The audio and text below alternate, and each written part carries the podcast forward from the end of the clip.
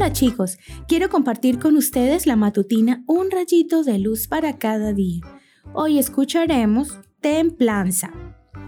Porque no nos ha dado Dios espíritu de cobardía, sino de poder, de amor y de dominio propio. Segunda de Timoteo capítulo 1 versículo 7. ¿Te gustan las plantas? A mí me encantan, aunque tengo que reconocer que nunca tuve el don que tienen algunas personas de cultivar plantas vistosas, fuertes, con flores abundantes. Cierta vez me regalaron una maceta con una hermosa planta, la cual me propuse cuidar con todo esmero. Todos los días la regaba un poquito y controlaba expectante su progreso.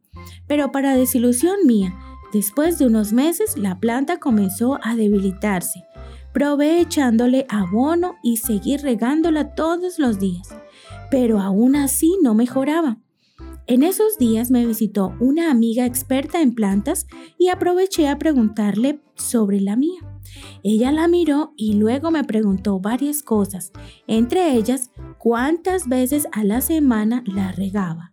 Le conté que lo hacía todos los días y me dijo, ahí está el problema, tu planta se está muriendo por exceso de riego. Este tipo de plantas requieren un riego a la semana y nada más. Pero si el agua es buena, ¿cómo podía ser que algo bueno le causara daño? Mi amiga me dijo, a veces algo en exceso, aunque sea bueno, no es lo correcto. ¿Sabes? Nosotros somos iguales que las plantas. Las cosas buenas, por más buenas que sean, si las tomamos en exceso, nos terminarán haciendo daño. Alimentarse saludablemente es bueno, pero comer a todas horas o en exceso, tarde o temprano, nos traerá problemas digestivos. Tomar el sol tiene muchos beneficios, pero si nos exponemos en horas inadecuadas o mucho tiempo sin precaución, terminará dañando nuestra piel y causando quemaduras. El descanso recarga nuestras energías y nos fortifica, pero si nos gusta mucho quedarnos en la cama, produce el efecto contrario, nos debilita. Tomar agua 6 a 8 vasos por día es saludable, pero ¿sabías que el exceso de agua termina causando problemas en los riñones y calambres en los músculos?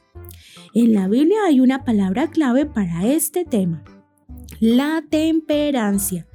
Temperancia es la capacidad de tomar las cosas buenas con moderación en su justa medida, ni más ni menos. Y si le pides hoy a Dios que te dé temperancia, no hay necesidad de terminar como mi plantita. Dios te ayudará si se lo permites. Y el versículo de hoy será una realidad en tu vida. Que tengas un hermoso día.